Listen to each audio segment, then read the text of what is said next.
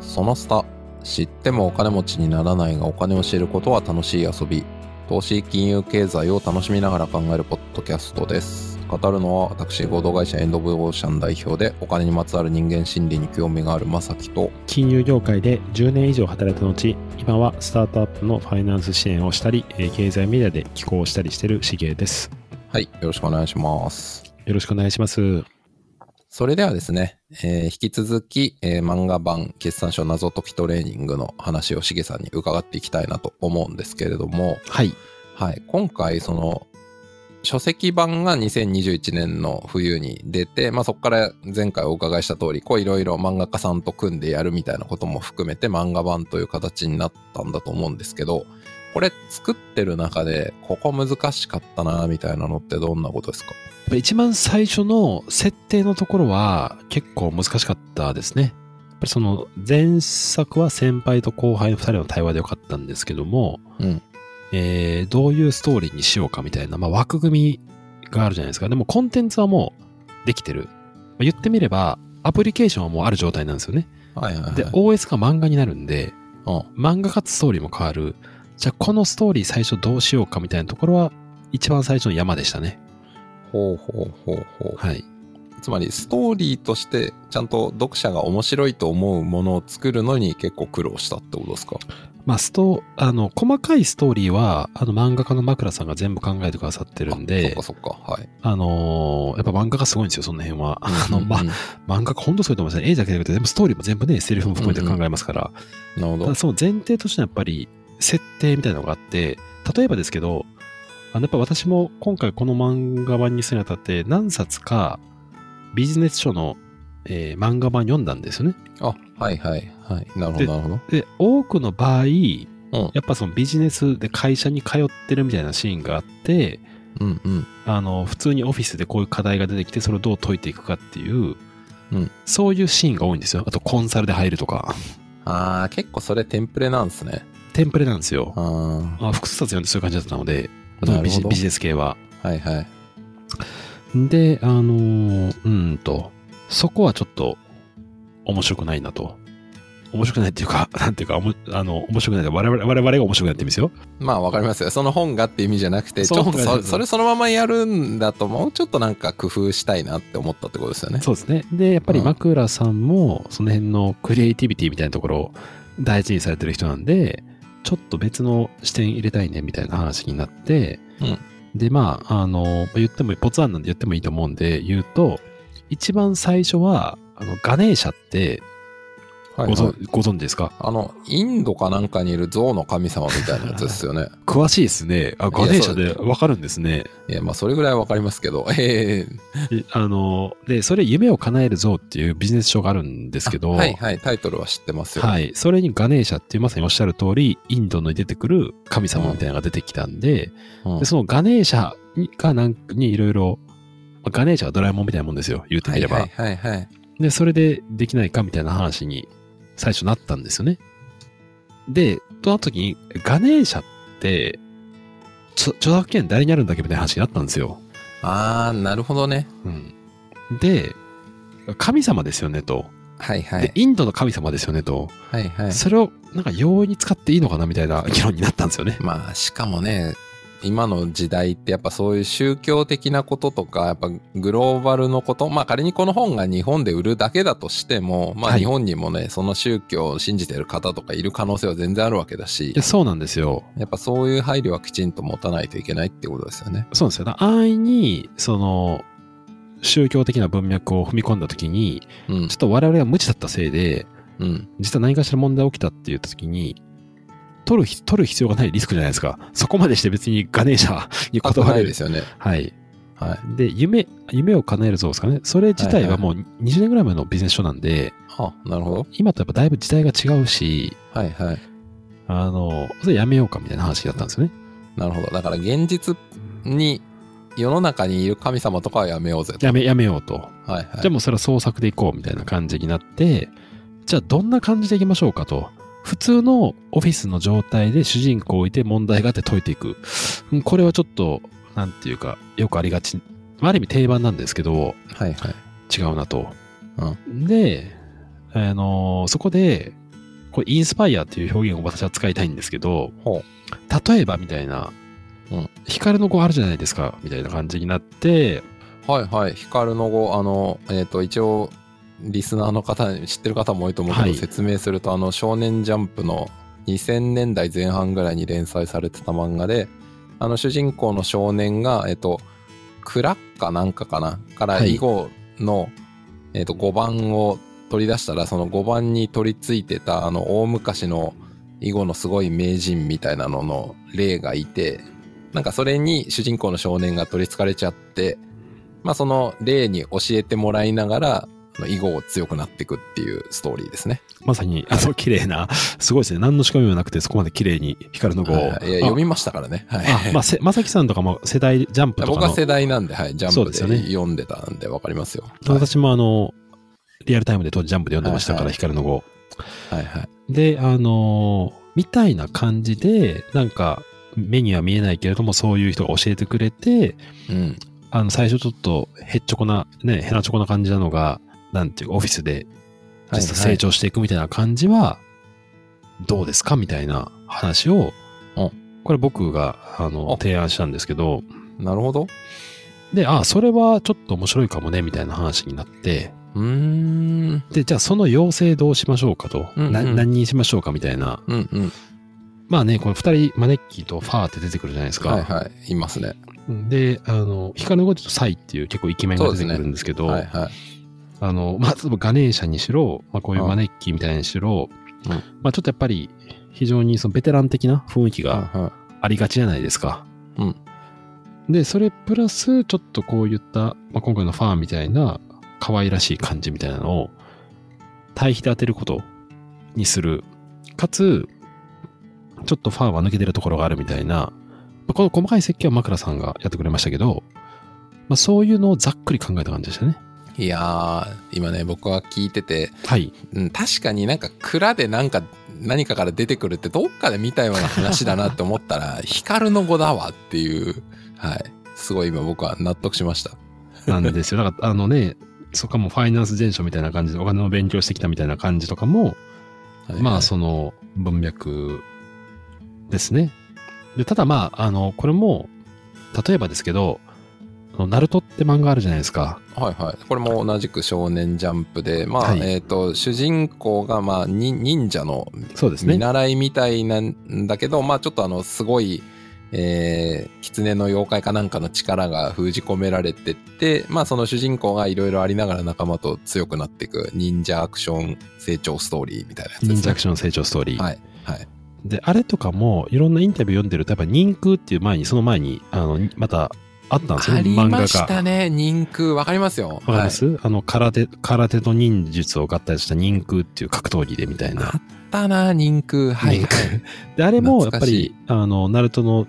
あの、岸先本生の先、生。はいはい岸本先生のインタビュー見てると、やっぱり、なんか対談してたんですよ、人空と。すると、実は僕は人空の通を書きたか知りたかったんで、自分でそれインスパイアして書いてますみたいなのがはいはいはい。書いてあったり、まあ、最近で言うと、呪呪術廻戦とかってはいい。うのこれは、もジャンプ漫画ですね。ジャンプ漫画ですし、そのね、あのーなんかもう一人の名前なんて言うんでしたっけあのー僕、呪術廻戦読んでないんでわかんないであすけでど。もあれもあれですうよあのナルトみたいな感じでナルトはそほの狐があの陽子が陽子って言うんですけど狐があの、一人。はいはい。い、られてるじゃないですかそれと一緒はいにはい呪術廻戦もそういう、あの日本書紀に出てくるよ妖怪がいるんですよねほうだから有名な妖怪ですよ あの、はいはいはい。日本書紀に出てくる妖怪ですからはいはい。えーと待ってくださいね斜めなんだっけなえーっとあスクナですスクナはいはい。両面スクナっていうのが出てくるんで、なるほどはい両はい面スクナが主人公の中に眠ってるっていう、そういう設定なんですよ。えーはいはい。で、両面スクナって昔あったヌーベイっていうあの妖怪の漫画があるんで、 ヌーベイありましたね。はいはい。あれヌーも、ベイなんもう出てるんか、ですよ小学校かなんかをテーマにした、あの、妖怪と戦うみたいな、まあ、学園ものみたいなあやそつでうなんですよすね。はいだはかい。ら、あのヌーベイには両面スクナ出てくるんですよ。だからまあそういうほんと伝説的な妖怪なんですよ。なるほど。で、呪術廻戦は、その、いわゆる両面スクナが復活しそうになった時に主人公がそれを体に取り組ん取り込んで、うんうん普段抑えてるんですけど、なんかの表紙で両面スクナ前に出てくるみたいな感じになって、うーんまあナルトっぽい要素あるじゃないですか。いや、めっちゃっぽいですね。はいはでね、最近流行った鬼滅の刃とかも、はいはい。まあなんかジャンプ漫画たくさん読んでる人からすると、やっぱ鬼滅の刃も既視感があるんですよね。昔見たことあるなみたいな、その、なんかでもそれは聞いたことあります。はい。はい、うん、はい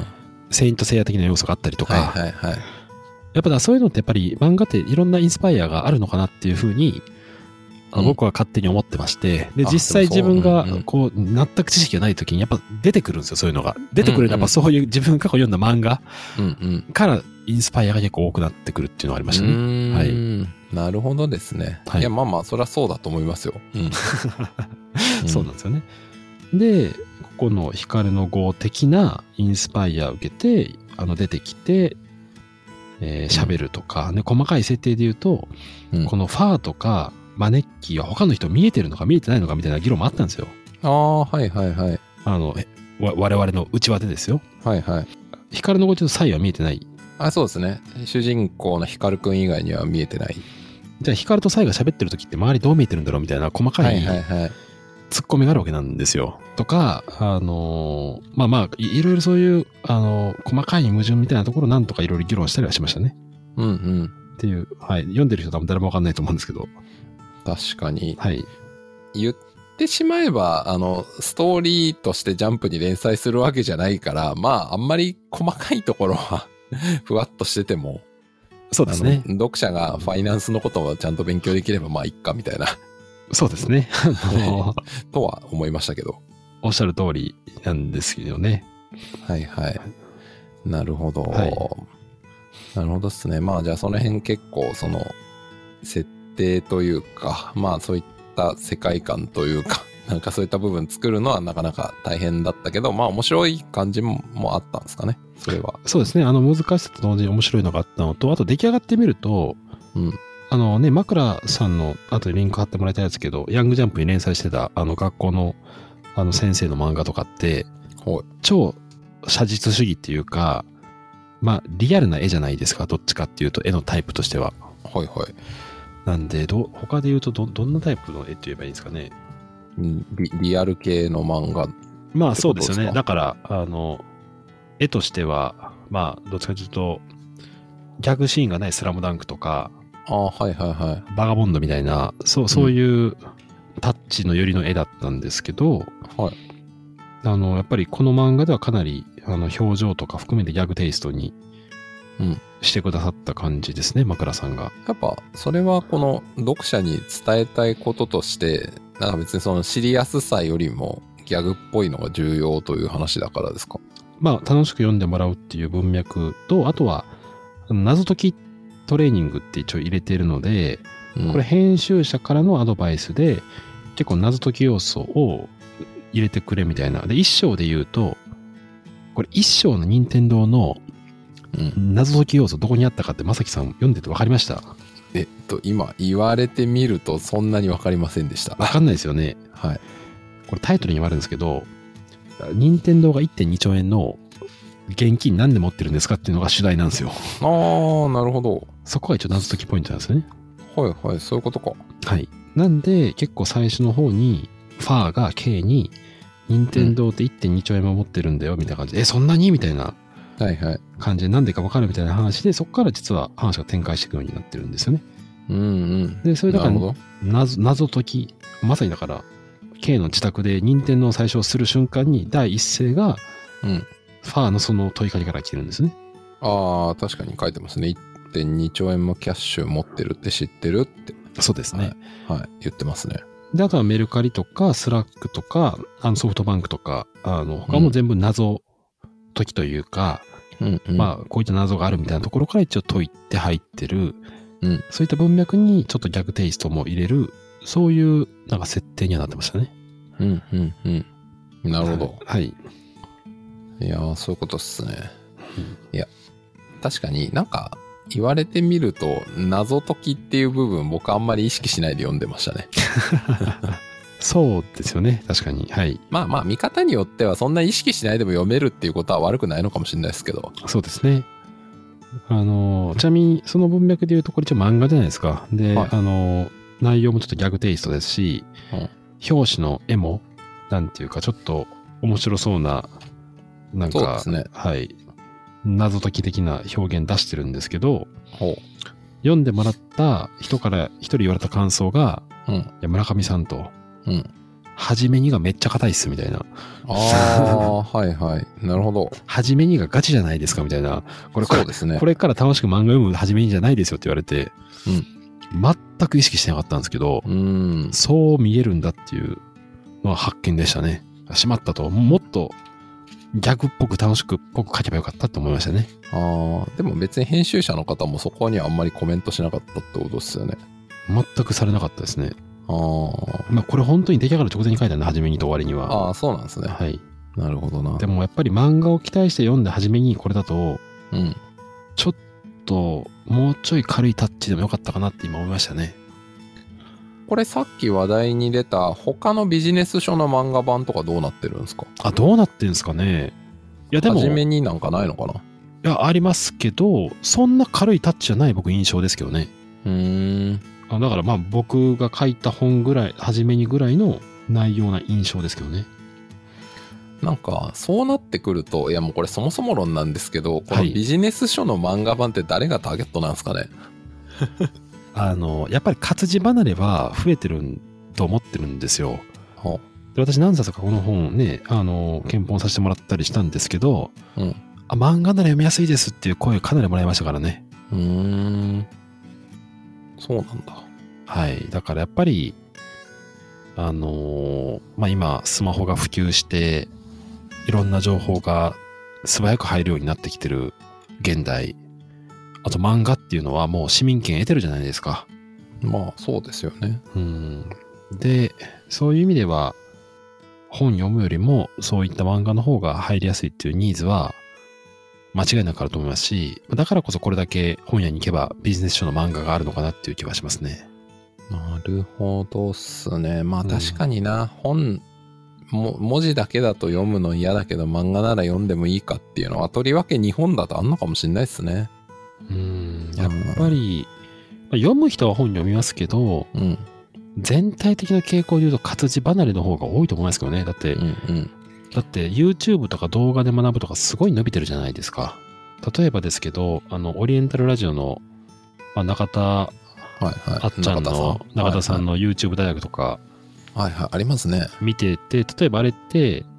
あの、ハンターハンターとか、ジョジョの解説とかしてるのがあったりするんですよ、動画として。えーはいはいで、ジョジョジョジョの解説は一応見たんですよ。第第3部解説解説とか私。はいはいはで、まあ、すげえ面白いんですけど、うん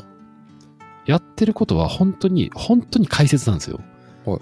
第第3部で丈太郎が出てきうんて、うんどういうシーンがあって、こういうシーンがあってみたいな、はいはいで漫画を再現してるだけなんですよね。でもそれを、巧みなトークとホワイトボードを使って、うん面白く喋ってるみたいなうんうん感じで見せてる動画なんで、うんうんあれ見るなら別に漫画やればいいんですけど、うんやっぱり本より漫画、漫画より動画うんうんの方がとっつきやすいんだなと思いましたね。うーん確かにそうなんでしょうね、うんそういうことかはい。はいなるほどなるほどえー、とちなみになんかちょっとまた別の質問としてまあこの本がこう無事に出版されてあこれが達成できたなみたいなこととかあとまあこれはちょっとまだやり残したみたいに思うこととかなんかありますかそうですね。達成したこと、やり残したこと、そうですよね。まあでも、一冊目が対話型の本を書かせてもらって、大変ありがたく。二冊目が漫画ということで、大変ありがたく。そろそろ普通の本も出したいなっていう思いはありますけどね。あつまり、えっ、と、著者の一人称というか、えっ、と、対話で はなく、はい。なん、なんていうんですか、何、何体っていうのかわかんないやけっぱど、普通の本ですよね。普通のうんビジネス書ってことですか。まあそう、だからそうですね。だから私で言うとこの漫画で言うと1章と2章の間にコラムみたいなのが入ってるじゃないですか。ああ、入ってますね。あれがまあ普通の本じゃないですか。ああ、そうですね。こういう普通の本みたいなところもほう書いてみたいですね、それは。なるほど。え、ちなみに余談ですけど、それを書くとしたらテーマはどういうことなんですかあ、まあ、実は今も仕込みはあるんですけども、ああ、まだ出せないけど、はい。仕込みはあるんですね。仕込みは一応仕込んではいるんですけど、でもまあ、でもやっぱり私の場合は企業分析がベースになってく、ファイナンスを使った企業分析をベースになってくるんで、あのまあ、これまでビジネスインサイダーとか、まあ、マグマグとか、で書いてきた内容っていうのを、うんうんまあ、再編集して、まあ、ストック的な情報として、まあ、ご提供するという、まあ、そういう感じになるかなと思ってますけどね。うんうんうんなんかそうだそれで一個思ったんですけどこのはい。本の設定で主人公が、まあ、メインはその会社で、えー上司というか女の先輩にこの会社調べてこいとか、まあ、謎を出されて答えるっていうパターンが多いんですけどはい。一応サブストーリー的なものとしておじいちゃんが死んでおじいちゃんの株を引き継いだみたいなのあるじゃないですか。ありますね。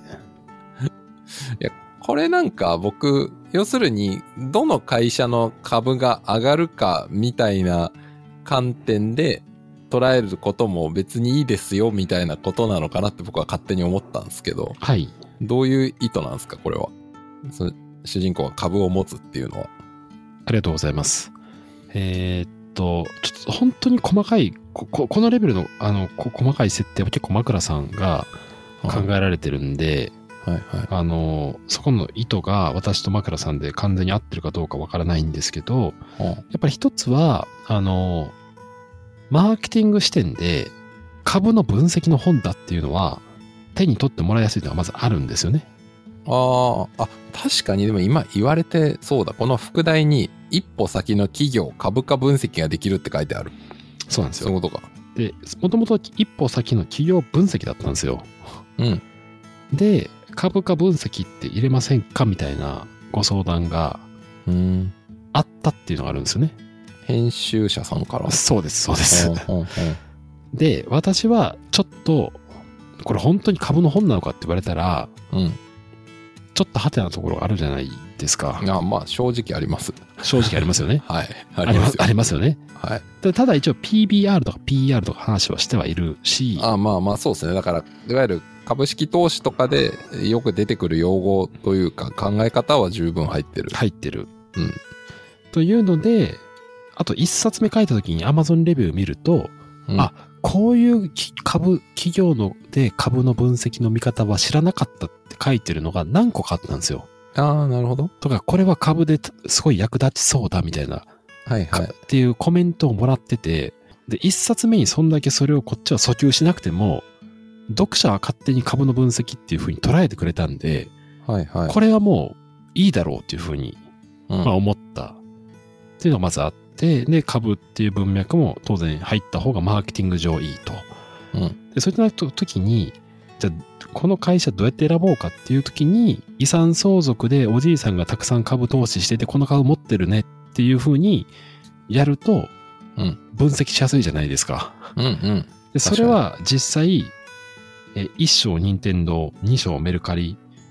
え5章エーザイはその文脈なんですよね。はいはい。おじいちゃんが持ってた株ポートフォリあオーだからそういうことか。分析したそして3章4章6章ははい、はい。教えたさんからのクイズっていう、ああ、先輩のね。はいはい、先輩の教えてたからのクイズあそうか言われてみればそうか。なるほど。なんかね、先輩の印象が強すぎて、 その、おじいちゃんの株の方を完全に忘れてましたわ。そうなんですよだからそういう実ことは1章2章ってもう完全におじいちゃん持ってる株だからそっ任か。天堂とメルカリを分析してるんですよねおじいちゃんメルカリの株買ってたんだ。買ってた んですよ。任天堂はまあわかるけど。で5章もなんでじいちゃんエースの株持ってんのみたいなカラー入ってるんですよう一応ん確かに。はいはい。ただ6章のうち3章がおじいちゃんの話で5章が教えたさんっていうのは私も今気づきましたねそんななんていうかそこまで全体像バランス取ってなかって結果的にそうなったっていう感じですねなるほど。はいそうなんですね。いや、なんか、やっぱ結構この株価分析みたいなことって言い始めると結構僕のななんですかね、その投資みたいな観点で言うと結構微妙になってくるなと思ってて。 はいなんかその言ったらあれなんですけどその学びとか自分のキャリアに生かすとかならいいんだけどなんかこの株は上がるかどうかみたいなその特に安直な話になってくると結構本質ずれてくるじゃないですかわかりますいやめっちゃわかりますねね結構悩ましいですよねその辺ってなどのう見えでるかあの結構あれなんですよ細かいんですけどえー、とエーザイの一番最後147ページなんですけども K が、えー最後から2コマ目の手前のところではいうわあやっぱすごいやじゃあエーザイの株はまだ手放さない方が良さそうだねっていうセリフがあるんですけども、うんうん。それに対して、マネッキーは、そのあたりは自分で判断せ、えー未来は自分の頭を使って予想することに意味がある、があるからのっていうところのセリフは、はいはい。結構議論しましたね。あー、なるほど。はい。まあ、そうですよね。あの、本質的にはお前が自分で決めろよっていう話な そんうでで。す、そうです、そうです。そう、基本、基本この本はそういうスタンスなんですけど、はいはいはい K はやっぱそういうような、 安直な、 安直って言い方あれですけど、まあまあ。ですけど、ちょっと釘刺してるっていう、そういう、はいはい。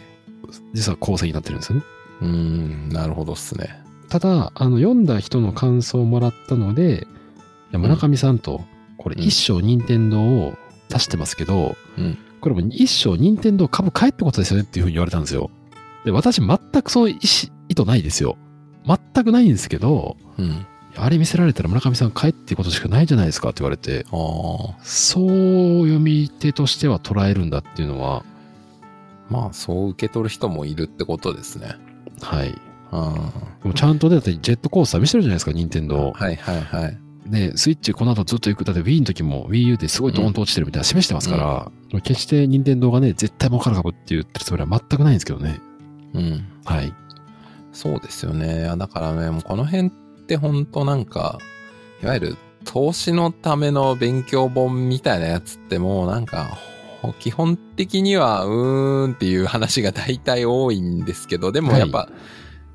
多くの人が、まあ、ね、投資とか株価の本読むってことはどうやったら上がるんですかどうやったら儲かるんですかっていう、もう発想で読んじゃってるんですよね、はっきり言ってね。そうですね。まあでもこれって大昔からそうだと思うんですよね、多分もう。 はい。 1900何十年のそうなんです時からよ。ずーっとみんな多分そうで。まさにそうで、あの、逆に見方を変えると、えっ、と、この本、あのその企業分析みたいなタイトルで売ったとしても、ターゲットぼやけるんですよね。うん。それ誰が買うんですかみたいな話になっちゃうんですよ。まあ企業そう分なりますね。うんすごい企業分析する人がニッチじゃないですか。で、なんで企業分析するんですかっていうと、は一番多いのはやっぱ株投資をしたいからってい。いうニまあーズそうでがすよね。はい一番。で。で、あとは、あの、企業でと、あの、会社で M&A とか投資をするから、まあ、デューデリジェンスと言われる、そういったのが必要だから、読みたいですっていう人も当然いるみたいなところがあるんですけど、やっぱりその、まマーケティング上、大きな、その、大きな池にあはいはい。ターゲットを狙うとしたら、まあ、株っていううん。見せ方は、あの、まあ、私はそこまですごい、なんていうか、うんまあめちゃめちゃ関心あるわけじゃないですけど、まあでも本を作って売る立場そうかでらす、そうでしす。たら、そうです。そのね、マーケットの広いところに出さなきゃしょうがねえじゃねえかっていう。そうです。まあ、だいわゆるだから、そうねですねあのタグ付けですよね。これ、これ、はいなんはい何の本なんですかって言われたときに、うん。株式投資の本なんですっていうことなのか、企業分析の本なのですかって、やっぱ全然印象変わってくるんですよね。いや、そうだと思います。まあ、だからそういう意味で言うと、まあ、このしげさんの本に限らず、こういったテーマを扱うと、まあ、どうやってもその株式投資とか にかませざるを得ないってことですよね、おそらく。そうですね。やっぱりちょっとそういう要素がないと、本当にマニアックな専門書になってしまうっていうことですね。いやー、むずいっすね。じゃあ、どうですか、しげさん、3冊目とか、まあ3冊目じゃなくてもわかんないけど、なんか今後本とか書くときには、その、マーケティング上の理由で投資とかにやっぱり絡めるのはしょうがないなって思うのか、いや、もうちょっと、なんとか、そういうんじゃなくても、僕が本当に書きたいことだけ 書きますみたいな、なんかあるんですかイメージ。まあでも、一応私のスタンスは、なんていうか、まあ、やっぱり、あの、出版するっていうことは基本商業出版で、みんなに読んたくさん読んでもらって、そうですね。あの、ね、売れるっていうふうに思われてるから、まあ、出版社から相談来るし、こういうまあそうですね。えー得る機会があるんで、基本的にはそういうあの思いにそういう形でうん。作りたいなと思ってはいますし、あの、メチズインサイダーとか他の私記事書いてますけど、それも結構こういう記事書いてほしいとか、こういうふうにやってほしいみたいなはいはいはところが結構あったりするんですよい。うね。んうんうんで、それはまあ当然で僕は、あの、それにそういう形で書いてきたっていうのがあるんで、まあそこがいわゆるビジネスとしてのクリエイティブの文脈でやっていくのか、まあ、ガチアーティストとしての自己,、あーはいはい自己表現なのかみたいなところの結構な差な気がしましたけどね。で僕自身はそのガチアーティストな、 なんていうかその、うんうん。これを自分が訴えたい、これを書きたいんだみたいなところは、うんうんまあゼロじゃないですけど、なあるの、まあ難しいところですね。やっぱりそういう機会を得られるのは、はいはい。ビジネスとしてニーズが潜在的にあると見込まれてるから、そういう機会もらってるっていうのが一応僕の今のところスタンスですね。これ今話してて完全な思いつきですけど、例えば逆にはい今日、ジャンプの話とかしましたけど、はいまあその、商業漫画として、例えばこの企業とか、まあベンチャーとか何でもいいんですけど、そういうのを取り上げるのに、あの、監修とかで協力とかだったら、ある意味では、コンテンツとして面白いものを作るっていうところに書かれる可能性はありますよね。ああ、そうです。だからまあ有名どころで言うとね、あの、ドラゴン桜の著者が書いたあの、インベスター Z とかは、うん、うん。あれ株の漫画で面白くてみたいなとあ、こそうでろはすよね。僕も読みましたよ。はいうん。あとインベスター Z とか。はいはい。で、あとは、あの、ハゲタカとか半沢直樹とかも、ああ、まあ確かに。やっぱそういう裏で、あの、専門家が監修とかで入ったりもしたりはしてるんで、なるほど。まあそういう形で何か貢献が今後、まあちょっとそれを私に来るのかっていう話があるんですけど、 まあ書かれたら、まあそれはそれで面白いかなと思いますし、まあ確かなにんていうか僕もこういう本とかも、と言い方難しいんですけど、全く自由にこれが本書いてたら結構それはそれできついんですよね。ああ、なるほど。で今回も前回も制約がやっぱあるじゃないですかこういう枠はいは組いでこういうコンセプトでこうみたいな、そうですね。でそこのところを枠組みを作ってくるところを含めてとかターゲット含めてマーケティング含めてみたいなところ自身は結構面白いと思うのでそれ自身はまあやりがいはありましたけどねでアーティストとかってマーケティングっていう視点逆にないんですかねちょちょっとわかんないんですよその辺がまあでもアーティストの方にもいろいろいるんじゃないですかね。あまあよくわかんないけどそで本当に自分でこれ表現したいんだみたいなまで言っちゃうと多分マーケティング要素多分なくなってくるじゃないですかほ本当に表現したいまでかもしれなはいでい、すねうんうんでまあちょっと私の今のこの仕事の取り組みではあくまでそういったビジネスの文脈でしかまだできてないかなっていう気がしますねなるほど。まあ最悪本当に表現したいことがあれば ブログで買っていくまあっていう感じですかね,、そうっす確かに。お金とか、マーケットと関係ないところで書けばいいですもんね。そうそうですねはいはい。なるほど。でまあそれがねあの本当にそう忖度なく自分が書きたいことに書いたのがめめちゃめちゃなんかあのマーケットでニーズがあるみたいなのがなればはいはい。まあそれはめちゃめちゃありがたい話でめちゃめちゃラッキーだと思いますけど確かに。まあそこの交差点できる人の方が少ない気がしますけどね確かに。うんいやー、面白い。はいあはい。ありがとうございます。りがとうございますはい。